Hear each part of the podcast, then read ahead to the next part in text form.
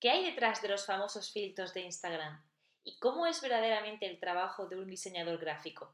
Guadalupe Acacalú, para los conocidos, es diseñadora gráfica y tiene más de 20.000 seguidores en Instagram. Se dio a conocer gracias a la creación de filtros y a su estilo único. A lo largo de la entrevista nos responde a estas cuestiones y conoceremos su historia, desde cómo decidió estudiar diseño gráfico, qué hay detrás de un diseño de éxito como el de Nike, consejos para crear tu portfolio, cómo empezar con los filtros de Instagram y la mejor aplicación para desarrollarlos, e incluso consejos de edición de fotografía de manos de una experta como ella. Además, nos da por último, como siempre al final, lo mejor, el secreto de un influencer para triunfar en Instagram. Si te interesa saber más de esto, quédate a escucharnos. Empecemos. Bienvenidos y bienvenidas a Desafío Direccional, un movimiento para afrontar los cambios de las nuevas generaciones. Bienvenida a Galú, ella es diseñadora gráfica y también tiene una cuenta de Instagram donde está triunfando con los filtros, la nueva sección de Instagram. Me hacía muchísima ilusión conocerla porque el fit es increíble y ella también ha tenido una respuesta maravillosa, así que le paso la palabra a ella un poco para que se introduzca mejor y enseguida contamos su historia. Buenas, bueno, un gusto también conocerte. Eh, bueno, como ella dijo, yo soy Guadalupe, me dicen Galú. Eh, yo me creé una cuenta de Instagram y fue así como surgió el nombre, no venía de antes. Em, bueno, nada, yo como, como les contaba, empecé con la cuenta de Instagram hace exactamente un año más o menos, creo que la abrí en enero del año pasado. Y, y, desde ese momento que dije, bueno, ya que soy diseñadora gráfica y que en mi tiempo libre me gusta hacer diseño, ¿por qué no publicarlos? Sinceramente, sin la esperanza de tener la repercusión que tengo hasta ahora, nunca creí que podría llegar a tener eh, tantas visitas, tantos mensajes, tantos seguidores, así que nada, es una locura por mi parte eso, súper contenta y súper agradecida. Qué guay. Bueno, pues aquí yo tenía muchísimas ganas de conocer a alguien que se dedicara al mundo del diseño, así que bueno, yo por lo menos voy a disfrutar genial la entrevista. Y la pregunta que suelo empezar un poquito para romper el hielo era preguntarle a las invitadas que qué querían ser de mayor. O sea, cuando eras más niña, ¿qué era lo que a ti te gustaba? Eh, cuando tenías a lo mejor, no sé, 7, 8, 10 años. Eh, yo siempre desde chiquita hice danza, entonces mi vida se basó en lo que es el mundo artístico. Nunca jamás nada vinculado con el diseño, sinceramente no les voy a mentir, jamás me imaginé que iba a ser diseñadora, eh, pero yo me imaginaba como una bailarina, cantante, estrella, así todo muy, muy llamativo. Qué guay. Bueno, y luego entonces conforme fuiste creciendo em, y ya cumpliste a lo mejor, no sé, 18. Bueno, antes que nada, Galú es de Argentina, que no, porque para muchos eh, oyentes que son españoles, así que quizás las combinaciones del sistema educativo y tal, no sé si serán muy diferentes. Entonces, quería preguntarte si allí también empezáis con 18 años lo que es empezar a lo mejor algún tipo de estudio superior. Y un poco qué es lo que te hizo a ti decantarte por, por qué tipo de estudios y por qué. Eh, sí, en cuanto al sistema educativo, yo creo que sí, también se empieza a elegir la carrera a los 18. Yo entré a los 17 porque, bueno, yo soy de mayo, soy de las más chiquitas del curso siempre, entonces, bueno, arranqué la carrera con 17 años. Eh, y la verdad es que es un misterio cómo descubrí la carrera porque yo salí del secundario, eh, tenía bachiller en comunicación, si bien estaba en, en la rama de lo que era la comunicación, no sabía bien qué hacer de mi vida. Siento que a los 17 años capaz sos muy chico para tener algo definido y está bien si te equivocas o no. Eh, la verdad es que yo estaba buscando un montón de universidades, mis papás no sabían qué hacer porque yo no sabía qué quería hacer, eh, era todo un drama, hasta que, bueno, encontré la universidad en la que empecé a estudiar ahora, que es la Universidad Argentina de la Empresa. Eh, ahí encontré una carrera que se llamaba Diseño Multimedia, que era un poco de diseño de página web, bueno, todo lo que, lo que venía a ser el mundo del web, he enfocado al diseño, pero jamás en lo que era diseño gráfico. Bueno, me inscribí, me anoté, cursé una semana y en esa semana conocí a un grupo de amigas eh, que la verdad es que en una semana me cayeron súper bien. Yo dije, estas chicas yo las adoro. Y ellas me dijeron, ¿por qué no te cambias de carrera? a el plan conjunto diseño gráfico y diseño multimedia. La universidad lo que tiene es que se pueden hacer dos carreras en paralelo, cursando un año más. En vez de ser cuatro años de carrera, son cinco. y te llevas los dos títulos, las dos licenciaturas. Ah, Yo, sin conocer a estas chicas más que una semana, dije, me cambio. me cambié de carrera, empecé a estudiar diseño gráfico que yo jamás lo había pensado, sinceramente fue como que ellas me cayeron bien y confié en ellas. Y, mm, y bueno, así terminé estudiando diseño gráfico y diseño multimedia y, y me terminó gustando mucho más lo que es el diseño gráfico que lo que es el diseño multimedia, si bien me recibí las dos carreras. Eh, así que básicamente gracias a un grupo de desconocidas que encontré en la facultad, terminé estudiando lo que estudié y bueno, a lo que me dedico ahora. Bueno, a ver, siempre las mejores casualidades, tampoco ha acabado tan mal al final la cosa. ¿Y La qué tal sí. entonces eh, fue la, un poco la experiencia universitaria? Eh, ¿Qué te aportó eh, a ti a nivel personal? Porque claro, si nunca habías pensado estudiar diseño y de repente estudiar una carrera completamente, ¿qué, qué tal fue? Fue difícil al principio porque, como dije, yo la verdad es que nunca tuve nada en la rama del diseño, yo no dibujaba, yo, igual no es necesario dibujar para diseño- ser diseñador gráfico, pero mucha gente que dibuja eh, se apunta más para ese lado. Em, yo no, nunca dibujaba, nunca me metí en Photoshop, lo único que hacía era capaz de editar fotos eh, con alguna aplicación, con Pixar o algo así, pero no, nunca hice nada de todo eso, entonces al principio fue bastante difícil porque yo me había metido a una carrera que literalmente no sabía lo que era, me metí porque mi grupo de amigas me cayó bien. Entonces al principio fue como un baldazo de agua fría, eh, porque el diseño es mucho prueba y error, prueba y error, y al principio te frustras muchísimo eh, cuando todo lo que haces capaz no está bien, o las herramientas que estás usando no sabes usarlas, no tenés idea cómo se usa Photoshop, no tenés idea de nada. Entonces al principio fue bastante difícil, eh, principalmente el primer año de carrera, pero bueno, como les decía, me hizo este grupo de amigas que me acompañó en toda la carrera y juntas, sufriendo juntas, lo íbamos sacando hasta que, bueno, nada, conseguimos eh, encontrarle la vuelta y una vez que sí, ya te adaptás a todo lo que es los programas, eh, te acostumbras a fracasar porque es algo que pasa, la verdad, o sea, no es que de un día para otro vas a tener un diseño genial, sino que necesitas tener todo el proceso y en el proceso hay mucha frustración. Eh, una vez que ya te acostumbras a eso, como que ya está, ya asumiste lo que es la carrera y si superas esa etapa vas a terminar la carrera porque de a poco te vas enganchando y te vas enamorando de lo que es el proceso. Qué guay. Entonces, ¿te gustó al final? Fue, cumplió un poco las expectativas con las que no sé si entraste o no.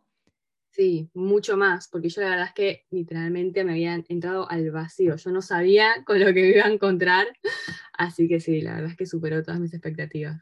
Qué guay. Bueno, y eh, antes lo has mencionado, pero es algo que yo también, por ejemplo, pensaba, ¿no? Que la gente que entra en diseño gráfico es porque se le da muy bien pintar o dibujar o tiene esa faceta artística y entonces todo lo contrario, ¿no? No es una habilidad que haya que tener así sí o sí. Para nada. La verdad es que me acuerdo que tuve una materia en primer año que sí era en cuanto a dibujar perspectivas y bueno, un poco de eso. Yo terrible, la verdad, porque cero dibujo, yo no, no pinto, no dibujo, no, nada, cero de eso, la verdad soy malísima. Em, pero me acuerdo que sí, estaba la gente obviamente que se destacaba porque muchos de los que estudiaban conmigo se habían tirado al lado del diseño gráfico por el tema del dibujo. Entonces veías capaz dibujos increíbles en la pared y después veías los del resto de la gente que no dibujaba nada y era un desastre, pero bueno, te ayuda más o menos a entender perspectiva, pero no es algo que sea necesario, no tenés que saber dibujar para entrar a la carrera. Claro, y bueno, y un poco en qué consiste, o sea, el, diseño gráfico, porque yo muchas veces digo diseño gráfico, logos, ¿no? Diseño gráfico, eh, lo que vemos bonito de algo, pero es como, cu- ¿cuál es el proceso en realidad que hay detrás de hacer diseño gráfico? Eh, esto es algo que fui descubriendo en la carrera, yo tampoco sabía, obviamente, em, pero más que nada lo primero que te enseñan es que en el diseño gráfico no, no es diseñar para hacer algo lindo, sino es diseñar para poder comunicar lo que se quiere comunicar, eh, ya sean expresiones, sentimientos, valores, lo que sea, y poder comunicarlo de una manera visual que llame la atención y que se entienda a, la vez, a la primera vista, como que si vos querés comunicar algo que sea, no sé, elegante, moderno y con algún valor, no sé, de tradición, que se pueda ver en el instante, como que pueda reflejar lo que el cliente en este caso necesita. Y detrás de todo eso hay mucho tema de conceptualización, de, de valores, de todo un proceso de, de primero ver qué es lo que vos querés comunicar antes de diseñarlo. Claro. Claro, es que yo, por ejemplo, pienso en, o sea, claro, se me vienen empresas top, a lo mejor como puede ser Nike, como puede ser Apple, decir, guau, ¿cómo, que, ¿cuál es el proceso para, ahora tan simple, ¿no? Por ejemplo, el tic de Nike es súper simple, es así como un tic, pero para que sea súper famoso, ¿no? Que cualquiera ve simplemente ese tic y ya se, sabe que es, que es Nike. O sea, es... Claro, mismo, todo lo que es eh, la, publicidad de Nike, si, te pones a pensar, Nike, ¿qué valores suele tener? Fuerza, fortaleza, eh, motivación y todas las publicidades, los colores que usan, eh, el tipo de gráfica súper impactante, la verdad es que lo consigue como que te termina dando motivación cada vez que ves una publicidad de ellos. Entonces es eso, es poder trabajar en todo lo que quiera comunicar la marca y poder reflejarlo de manera visual. Qué guay. Bueno, y, luego un poco de salir de la carrera, eh, ¿qué, te encontraste un poco? ¿Sabías, te sentiste perdida? ¿Tuviste la ocasión a lo mejor de empezar tu primera experiencia laboral? ¿Qué pasó tras la carrera un poco? Eh, bueno, yo me recibí de diseñadora gráfica en 2019 y no trabajé, o sea, sí trabajé, pero no me, enfoqué en el trabajo en lo que fue 2020 porque como les contaba yo estaba haciendo dos carreras en paralelo, por lo mm. que me recibí de diseño gráfico en 2019 y en 2020 hice el último año de diseño multimedia. Así que yo siempre tuve como prioridad recibirme, la verdad es que mientras hacía la carrera traté de no trabajar porque es una carrera que demanda muchísimo tiempo y si la querés hacer en tiempo informa, o sea, en cinco años las dos carreras, tenés que meterle muchísimo. Realmente es muy difícil que puedas encontrar trabajo y hacer toda la carrera con las cinco materias que son por cuatrimestre, porque te lleva muchísimo, muchísimo tiempo, porque como les decía, es prueba y error constantemente, estás todo el tiempo probando cosas nuevas. Así que yo lo que hice fue recibirme en 2019 de diseñadora gráfica, en 2020 empecé a trabajar en una empresa acá de, de mi barrio, que tiene distintos restaurantes, y lo que hacía era, bueno, ir hasta allá, era en el centro de, Ramos donde vivo yo, eh, ir hasta allá, nos juntábamos con dos chicas más y lo que hacíamos era crearle los diseños para Instagram. Eh, íbamos a empezar a trabajar para esos tres restaurantes, justo empezó la pandemia, o sea, yo mi primer trabajo fui una semana y se cerró todo, así que yo toda mi emoción de ir a la oficina y tener la experiencia, se fue.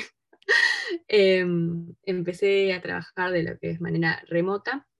Cada vez empezamos a trabajar menos porque, bueno, la pandemia al principio les pegó muy fuerte a lo que eran los restaurantes, así que dejamos de trabajar por un buen tiempo hasta que se acomodaran un poco las cosas. Em, así que estuve trabajando un mes, después paramos también un tiempito y volvimos a retomar, pero cada vez era menos porque con el tema de la pandemia se complicó muchísimo. Eh, pero bueno, lo que empecé haciendo más que nada fue enfocarme en todo lo que era diseño. Eh, yo ya tenía mi Instagram, ya me había empezado a ver bastante bien, entonces dije, bueno, ¿por qué no agarrar este trabajo que es diseño de Instagram, diseño de feed de todos los restaurantes, las marcas? Y era algo bueno para empezar, porque no era algo muy grande, yo podía empezar a afianzarme, trabajaba con una chica que tiene bastante experiencia, entonces siempre sirve trabajar con otras personas. Y bueno, de a poco fui aprendiendo un poco más también lo que eran las redes, me ayudaba a mí también por, con mi emprendimiento. Y, y después, bueno, nada, fui, fui dándome cuenta que lo que más me gustaba era meterme en todo lo que es diseño de, plataformas y redes sociales. Y bueno, así, así me llevé y empecé a, a, trabajar más en lo que es lo mío. Cuando terminé de trabajar con ellos, me enfoqué más en lo que es Galú. Qué guay. Bueno, mira, también te sirvió un poco para ver dónde tirar, ¿no? Porque el diseño gráfico, imagino, y multimedia, imagino que abarcará miles de cosas y dices, vale, ¿y ahora en qué me quiero especializar, no? Entonces, entonces te vino bastante bien al final el, un poco también ese parón y, descubrir, ¿no? Otra faceta del diseño que a lo mejor no, no, te habías planteado al salir de la carrera. ¿Cómo fue un poco iniciar, o sea, iniciar tu proyecto? ¿Fue de la noche a la mañana dijiste, pues me voy a crear una cuenta de Instagram y voy a empezar a, compartir mis diseños? ¿Cuál era el enfoque que le, diste? Porque, eh, o sea, cualquiera que vea tu feed es súper diferente, ve que es como muy retro. Mm, ¿Todo eso empezaste desde el principio a quererlo así o cuál fue tu idea al abrirlo? Eh, yo empecé, Galú surgió en realidad en 2018 eh, en una materia que se llama portfolio de la universidad, que bueno, te enseñan a armar tu portfolio, que es algo que tenés que presentar sí o sí cuando salís a la vida a buscar trabajo, porque al ser diseñadora, diseñadora gráfica, generalmente en todo lo que es el área de diseño, te piden un portfolio, porque si bien tu CV eh, puede reflejar tus estudios y, y todos los conocimientos que tenés, ellos muchas veces necesitan ver qué es lo que haces, porque es mucho más fácil para ellos saber qué estilo trabajás, con qué herramientas te manejas. Entonces, un portfolio es esencial. Bueno, en esta materia portfolio te pedían que te crees un nombre. Yo estaba, estuve tres semanas buscando un nombre desesperada, buscando de toda la lógica, y, y hasta que llegó el, la semana anterior a la entrega, yo seguía sin nombre. Y dije, ¿cómo me llamo? Todo mi curso tenía nombre, todos tenían todo resuelto y yo sin nombre, anónima. Y, y, bueno, de la noche a la mañana dije, bueno, basta, tengo que dejar de darle vueltas al asunto, me voy a poner Galú. Y, y dije, bueno, ¿por qué no? Porque en la carrera de diseño todo tiene que tener una justificación, no importa si no lo pensaste, lo pensás después, pero todo tiene que tener una justificación. Y bueno, dije Galú, mi nombre es Guadalupe, mi segundo nombre es Ayelén, G-A, Lu, de Lupe, bueno, cerró, Galú, dije, sí, soy Galú. Em, así que el nombre la verdad es que salió bastante improvisado y después de eso mis amigos de la facultad me terminaron llamando así, así que quedó como marca registrada. Y en, en esa materia teníamos que crearnos un Instagram, porque bueno, aparte de eso era aprender a difundir tu trabajo en distintas plataformas. Y ahí me creé el Instagram, en ese momento tenía otro feed, nada que ver, porque bueno, era más eh, facultativo, la verdad es que fue como, bueno, agarrar el trabajo que estaba haciendo en ese momento y publicarlo en las redes. Y después eliminé la cuenta, o sea, borré todo, nunca más, quedó en, en desuso. Y cuando terminé en 2019 la carrera de diseñadora gráfica, dije, bueno, vamos a darle uso, ¿no? Ya que, ya que me gusta lo que es las redes sociales, ya que eh, tengo tiempo para diseñar, dije, bueno, ya pues, yo me mando. y, nada, empecé a, a, diseñar por mi cuenta ahí. Y, y, nada, la verdad es que cuando empecé a hacer los diseños, no pensé a futuro en lo que sería mi feed. La verdad es que nunca me puse a pensar, quiero que tenga estos colores, quiero que tenga este estilo gráfico. Simplemente yo hacía lo que me surgía en el momento y iba poniendo. Y, y nada, así fue surgiendo un poco todo y eso me ayudó a afianzar lo que es mi gráfica también, ¿no? Porque uno se va descubriendo a medida que va diseñando sí. y vas descubriendo como distintos estilos. Entonces, eh, nada, yo como que me, me, fui para ese lado, empecé a diseñar cada vez más así. Y bueno, después me fui dando cuenta que a medida que la cuenta iba creciendo y que la gente me iba siguiendo, me decían, wow, tenés un estilo muy particular, nunca había visto algo así, como que tenés tu estilo muy marcado. Y eso estuvo buenísimo para descubrirse a uno mismo como diseñador gráfico. Qué guay. Bueno, ¿y cuándo llegó entonces todo el tema de los filtros? También es verdad que es algo, no, a ver, ya eh, a nivel de redes sociales ya los filtros están más que mascados, pero a, a, temporalmente en realidad tampoco hace tanto que nacieron. ¿Cómo no. se te ocurrió a ti empezar el tema de los filtros? Y, y bueno, para quien no lo sepa, Galú diseña filtros de Instagram y ha llegado a diseñar algunos de gente súper influyente. Entonces, quería hacerte un par de cosas, preguntarte un par de cosas, perdón. La primera es eso, ¿cómo llegó el, venga, de diseño a diseñar filtros y cómo, cómo te inspiras a la hora de, hacerlos? Cuando alguien te llega y te dice, quiero un filtro para mí. Eh, bueno, el tema de los filtros, la verdad es que surgió porque vi, yo, la verdad es que era bastante nueva con el tema de los filtros, no, yo siempre fui a editarme las fotos, no, no sabía de la existencia de los filtros hasta que empezaban a salir los primeros y los más conocidos fueron como que me gustaban un montón y dije, wow, qué copado. Y em empecé a ver que gente conocida también estaba tratando de hacer filtros. Y yo dije, ¿cómo? ¿Cualquier persona puede hacer un filtro de Instagram? La verdad es que no tenía ni idea. Me puse a investigar y dije, yo también quiero hacer filtros de Instagram. yo dije, yo tengo las herramientas para hacer filtros, yo voy a hacer filtros de Instagram. Eh, la verdad es que no conocía a nadie cercano que los haga, entonces fue bastante complicado porque es un programa que se llama SparkArt, que, eh, bueno, nada, eh, tenés que encontrarle la vuelta, pero por suerte para el momento que yo empecé ya había bastante tutoriales de YouTube, había gente que, emprendedores que también ya habían empezado a hacer sus propios filtros, entonces dije, bueno, aprendo con YouTube. La mayoría de las cosas que aprendí en la carrera fueron con YouTube, esto también va a ser con YouTube. Eh, y nada, empecé a mirar videos, empecé a ver primero qué, qué era la plataforma, cuál era el programa, cómo se usaba, porque yo realmente estaba en cero, no sabía nada. Y bueno, al principio era mucho más restringido todo. Yo empecé con el tema de los filtros hace casi un año, en el 31 de enero, creo que saqué mi primer, primer filtro que salió a la luz, pero yo venía trabajándolos desde antes para poder entender un poco más cómo era lo del programa. Y, y la verdad es que estaba bastante perdida porque yo no sabía qué, qué era lo que se, se hacía, porque en ese momento no había tantos filtros como hay ahora. Era como, bueno, qué se hace, qué le gusta a la gente, qué, qué, puedo llegar a diseñar. Y nada, empecé a agarrar el programa los primeros filtros, la verdad es que no sé de dónde surgió la inspiración, porque fue como improvisado, fue como ver qué es lo que podía agarrar y, y qué podía llegar a hacer. me acuerdo que el primer filtro que había hecho era de esos que, que deformaban la cara, que te hacían los labios grandes y la nariz toda finita, porque yo quería probar cosas así y nunca me lo probaron. Y yo estaba re frustrada porque, claro, el proceso para poder hacer un filtro es que Instagram sí o sí te lo tiene que aprobar y recién ahí sale a la luz y a mí no me lo probaban y pasaban meses y no me aprobaban el filtro. Yo digo, ¿qué hice mal? Vos me enteré que estaban prohibidos los filtros con deformaciones, hasta hace poco estaban prohibidos, Instagram no los aprobaba.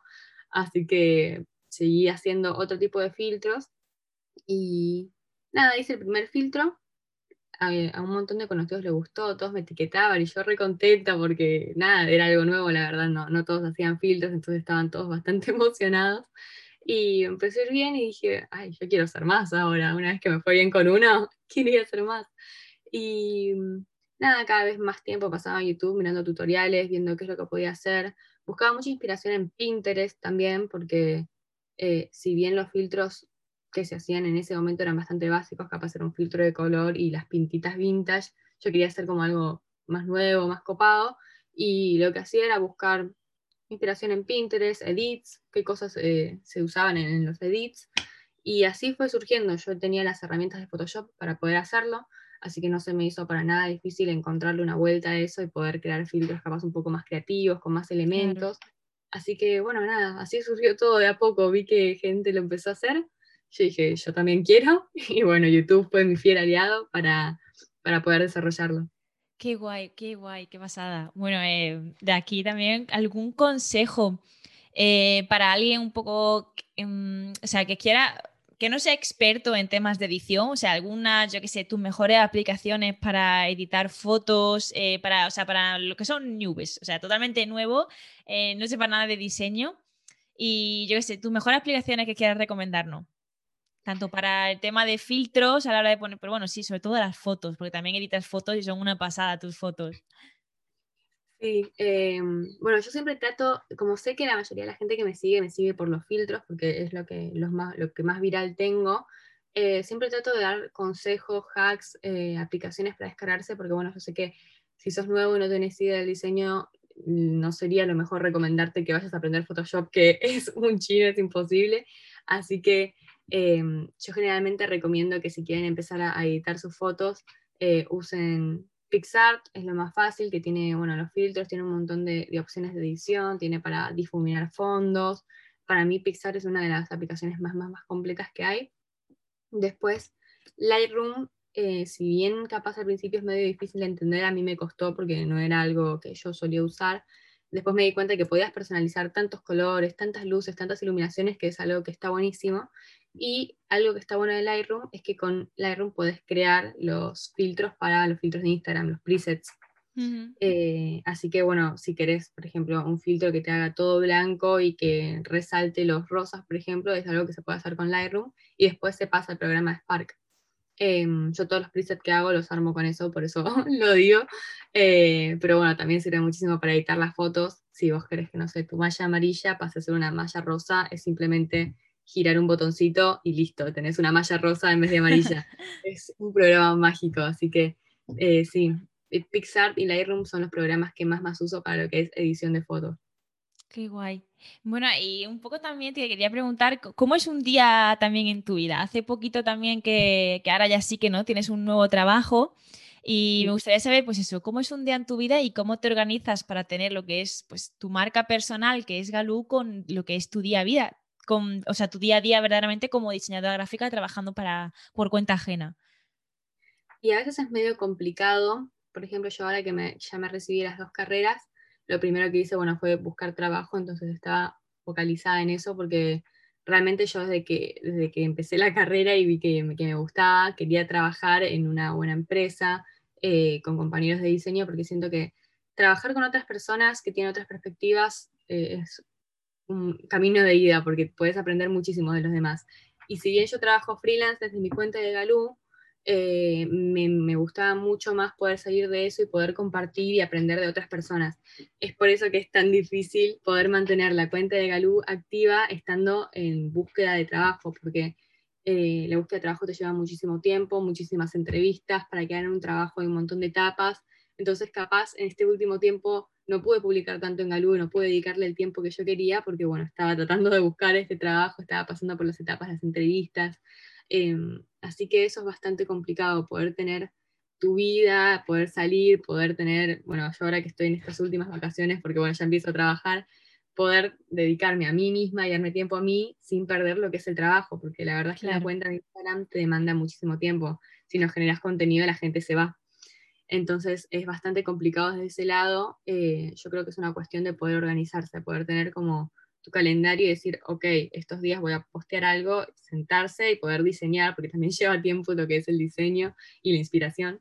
Así que son dos cosas en paralelo que, hay que encontrar la forma de unirlas para, no perderlo, ¿no? Porque eh, es, así, tienes que estar creando contenido todo el tiempo, pero también querés tener tu tiempo libre. Entonces, claro, como claro. encontrar un, balance y saber cuándo eh, hacer cada cosa. Creo que es lo más difícil para todos los emprendedores. Sí, sí, sí. Bueno, y un poco cómo ves, em, o sea, a la larga, ¿vale? Ya tienes tu trabajo también, pero ¿cómo ves tu futuro, eh, bien sea con Galú, no sé si tienes vistas de futuro, o también un poco el futuro del diseño gráfico, porque la verdad es que ahora otra vez está dando un buen boom Em, todo el tema del diseño. Eh, antes eran como una carrera un poco extraña, la gente que se dedicaba, eran los diseñadores gráficos, eran así un poco frikis y tal, pero la verdad es que ahora yo por lo menos veo un auge otra vez en, la profesión. ¿Cómo, la ves tú de aquí a, no sé, a cinco años, a tres años? Yo creo que el diseño eh, se adapta a toda la, tecnología que va avanzando, ¿no? Por ejemplo, capaz hoy, sí, obviamente sigue habiendo mucho lo que es el diseño editorial y todo eso, pero capaz hoy lo que está más en auge es todo lo que es el diseño digital. Eh, por ejemplo, en este último año, obviamente, la tecnología avanzó muchísimo y todo lo que es diseño de publicidad digital eh, fue lo que más llamó la atención, porque la gente no podía salir a las calles, entonces, ¿cómo vendían digital? Entonces, eh, yo creo que el diseño siempre va a encontrar su lugar adaptándose a, a lo que vaya surgiendo en el momento. Este año tocó todo lo digital, todas las redes sociales, pero yo creo que si a futuro hay otro tipo de, tecnología que tenga que avanzar, el diseño se va a adaptar siempre, porque es algo que, puede encontrar flexibilidad de, cualquier manera y puede estar presente de cualquier manera. Entonces, sea lo que sea que se venga en el futuro, sé que el diseño es necesario y se va a poder adaptar a la plataforma que sea necesaria. Qué guay. Pues sí, la verdad es que sí, vaya. Yo también muchas veces, a veces me cuesta todavía entender realmente en qué momento entra el tema del diseño, ¿no? Porque ahora con todo esto de que si la realidad virtual, que si eh, las películas de animación, es que en realidad el diseño no es solamente logo. Yo vi una vez una, una charla de una muchacha que era diseñadora gráfica y era la que había creado la película de Nemo. O sea, y, tenía que pensar en, ah, incluso vectorialmente, ¿sabes? De crear el pez desde todos los ángulos y decir, ¡guau! Es que es increíble. ¿eh? es que también matemáticas, parece que no, pero también lo hay.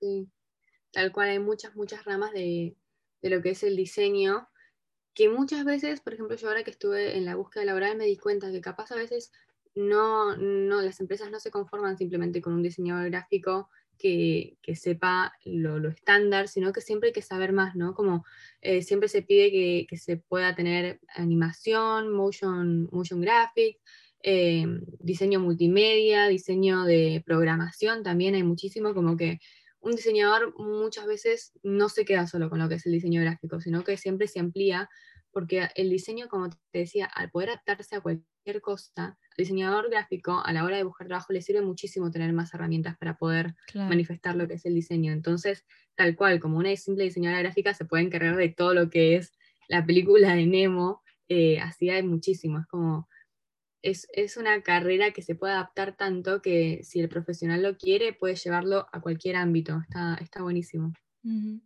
Bueno, y ahora también, no te lo había comentado, ¿vale? Pero voy a pasar a, una sección del podcast que yo llamo las preguntas relámpago, ¿vale?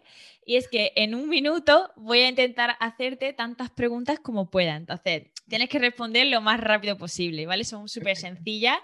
Y, nada, el objetivo es intentar hacer tantas como pueda. Entonces, yo te voy a tener aquí al lado el, el cronómetro. ¿Preparada? Vamos. Venga. Empezamos. Pregunta relámpago. ¿Cuál es la última cosa que haces antes de irte a dormir? Mirar TikToks. ¿Eres de madrugar o trasnochar? Madrugar. ¿A qué hora te levantas? A las 10 de la mañana. ¿Tu aplicación favorita? Ahora TikTok. Tres cosas que siempre podríamos encontrar en tu escritorio. Una botella de agua, mis anteojos y panuelito generalmente. Importante. Si tuvieras un superpoder, ¿cuál sería? Volar. ¿Crees que eres introvertida o extrovertida? Extrovertida. La última persona a la que has mandado un mensaje. A mi novio. Instagram trend que te guste. ¿Alguna tendencia ahora en TikTok o Instagram? O en TikTok, eh, cualquier baile. Cualquier baile de TikTok me los aprendo todo. Algún challenge. ¿De qué iba tu última publicación en Instagram? Mi última publicación que hice fue un diseño de Harry Styles. Qué guay. ¿Actividad favorita para desconectar? Gimnasia. Cualquier tipo de gimnasia. Y tiempo. Genial. Bueno, creo que ha sido la que más, la que más preguntas ha respondido, ¿eh? Desde que empecé el reto. Así que es súper guay. Bueno, el, eso no lo habíamos hablado, la parte de TikTok, pero bueno, dejaremos también todas las redes sociales de, de Galú en la descripción del episodio. Y hay una cosa curiosa que yo te quería preguntar y es, ¿por qué mantienes tu Instagram en privado? La verdad es que esto es un secreto que me enseñó un influencer, TikToker. Yo tenía mi cuenta pública eh, hasta que me contacté con una TikToker que se llama By Monroe. Eh, estábamos haciendo un filtro juntas y ella recopada, la verdad es que fue de las personas con las que más me gustó trabajar. Me dijo, eh, yo recién estaba empezando relativamente, estaba a punto de llegar a los 10.000 seguidores, que era como una meta muy grande para mí. Claro. Me dijo, eh, hagamos una cosa, yo sin haberle hecho el filtro todavía, recién lo estábamos planeando, me dijo, hagamos una cosa, vos pones tu cuenta en privado y yo voy a poner en mi Instagram que vayan y te sigan y que si llegas a los 10.000 seguidores, vamos a, darles una sorpresa a ellos. Y, yo dije, bueno, pero qué, raro, ¿no? Porque tener la cuenta privada, la gente no te puede ver. Y me dijo, vos haceme caso, vos pones la cuenta privada. Yo dije, bueno, ella sabrá, es influencer. y puse mi cuenta privada y en un día llegué a tener 800 seguidores en un día, 800 seguidores con ese secreto que me dio. Y desde ese momento que la verdad es que me doy cuenta que las personas que, realmente me siguen es porque realmente quieren entrar y ver mi contenido y no simplemente, bueno, chusmear y, pasarse. Entonces, nada, fue algo que me dijo ella, que, que me siguió funcionando hasta ahora, que bueno, ya somos 20.000 y, y nada, la verdad es que yo jamás me imaginé que una cuenta privada podía tener el alcance, porque la verdad es que pensé que te bajaba el alcance en cierto punto. Eh, pero no, para nada, todo lo contrario. La verdad es que desde que tengo la cuenta privada que se ve que hay mucha más repercusión. Así que nada, gracias a ella fue que, que puse la cuenta privada y bueno, eh, así conseguí todo lo, lo que tengo ahora. Em, así que nada, fue un secreto que, que yo no sabía y que jamás apostaría por, por eso, porque siempre te recomienda que la cuenta sea pública, para las estadísticas, para ver, bueno, pero bueno, se ve que a veces funciona al contrario. Pues sí, nunca se sabe que aquí el mundo de las redes sociales es, ilimitable. De verdad, totalmente. Y bueno, ya la última pregunta también para no tenerte aquí, que sé que también tienes, tienes ganas de tener tu tiempo libre hoy, es ¿qué consejo le darías a alguien que se quiera iniciar en el mundo del diseño? O sea, alguien que, por ejemplo, bueno, que tenga dudas de entrar o no en la carrera, vamos a obviarlo porque eso solamente experimentando es también un poco puede saber. Pero incluso alguien que venga de otro lado, ¿vale? Este, un tipo de algún tipo de educación que pueda hacer por su cuenta porque quiere hacer un cambio profesional. Eh, lo primero que recomendaría a alguien que quiere empezar el tema del diseño es hacer cursos para aprender a usar las herramientas, porque para mí fue una de las cosas más difíciles eh, tener Photoshop afianzado, Illustrator afianzado y poder entender cómo funciona va a ser mucho más fácil a la hora de poder eh, llevar a cabo tu idea, porque vos capaz tenés una idea genial en mente y decís, ay, sí, quiero hacer este diseño. Y si no sabes usar las herramientas, se complica muchísimo. A mí me pasó a lo largo de la carrera que obviamente yo nunca había hecho ningún curso ni nada, todo lo que aprendí fue por la facultad, un cuatrimestre que nos enseñaron lo básico de cada cosa y después YouTube y bueno, los hacks de los compañeros que siempre vienen bien. Así que lo primero que le recomendaría a alguien que, que, recién quiere empezar es ponerse a probar las herramientas para poder llevar a cabo las ideas. Sería como algo súper, súper importante que, que bueno, una vez que tenés las herramientas ya puedes empezar a experimentar, probar y de a poco vas encontrando tu, tu, tu estilo. Pero bueno, eso para mí hubiera sido clave que me lo dicen antes de la carrera, que me haga un cursito de las herramientas antes para no sufrir tanto después sin saber cómo hacer las cosas que quería. Qué guay. Bueno, ¿y algún, alguna recomendación de cuenta, canal de YouTube, eh, curso ya? O sea, una vez sepas la herramienta del siguiente paso, ¿no? De cómo buscar inspiración o alguna cuenta que tú siempre recurrieses a nivel de para formarte. Sí, en cuanto a los cursos, yo recomiendo bastante los cursos de doméstica, son los únicos que hice, la verdad, yo, em, ya sabiendo un poco de los programas, porque como les conté, yo aprendía de YouTube, nunca tuve un canal en específico, sino que simplemente buscaba todos los que había disponibles y, bueno, veía cuál era el que me funcionaba. Em, y después, en cuanto a inspiración, es súper importante eso porque a veces estás completamente cerrado, no sabes qué quieres hacer y yo tengo una fuerte adicción con Pinterest. es un camino de ida. Mis amigos me cargaban cuando estudiábamos juntos porque decían, no puedes pasar tanto tiempo en Pinterest antes de diseñar, o sea, te tenés que poner a diseñar, no puedes mirar tanto Pinterest. Y la verdad es que a mí me sirvió un montón mirar Pinterest porque iba reuniendo distintas ideas de distintos diseñadores, otras cosas que veía y después me armaba mi propio, mi propio diseño con la inspiración de otras personas. Capaz sacaba, no sé, un título de, algo, después la imagen de otro y después las misceláneas de otro. Y de ahí a poco como que vas afianzándote y viendo qué es lo que a vos te gusta. Y también te das cuenta cuando guardas los pines, que después te das cuenta que va todo para el mismo estilo, o sea, más o menos define qué es lo que a vos te gusta. Claro. Entonces, nada, ver mucho, mucho Pinterest, mucho Behance también, que es una página que, que también tiene muchísimos trabajos ir guardando y siempre que necesites inspiración poder ver qué es lo que hacen los otros, qué, son las tendencias también, para estar un poco como acorde al mundo del diseño. Y, yo creo que así vas como armando tu rompecabezas y, y encontrándote a vos mismo lo que es el estilo. Qué guay. Bueno, pues entonces dejaremos esos tips ahí para que cualquiera que quiera iniciar los escuche porque valen orito. Y nada, a ti agradecerte, eh, Galú, por haber venido, por haberme dedicado un tiempo y a los oyentes de desafío. Y nada, desearte lo mejor en, tu camino. Encantada. Y cualquier otra persona que tenga alguna duda, sugerencia, lo, que quiera, también me lo puede decir. Eh, que yo más que encantada de ayudar siempre. Genial, dejaremos todos los links abajo y que te contacten. Muchísimas gracias. Gracias a vos. Y hasta aquí con el episodio de hoy. Para más conversaciones inspiradoras como esta, suscríbete a Desafío Direccional en Apple Podcasts, Spotify o cualquier plataforma que utilices. Si te ha gustado el episodio, déjanos alguna estrellita y comentario o mándanos un poquito de amor a nuestras redes sociales arroba desafío direccional en Instagram y Facebook o podcast desafío en Twitter. Yo soy Paloma Domínguez y esto es Desafío Direccional.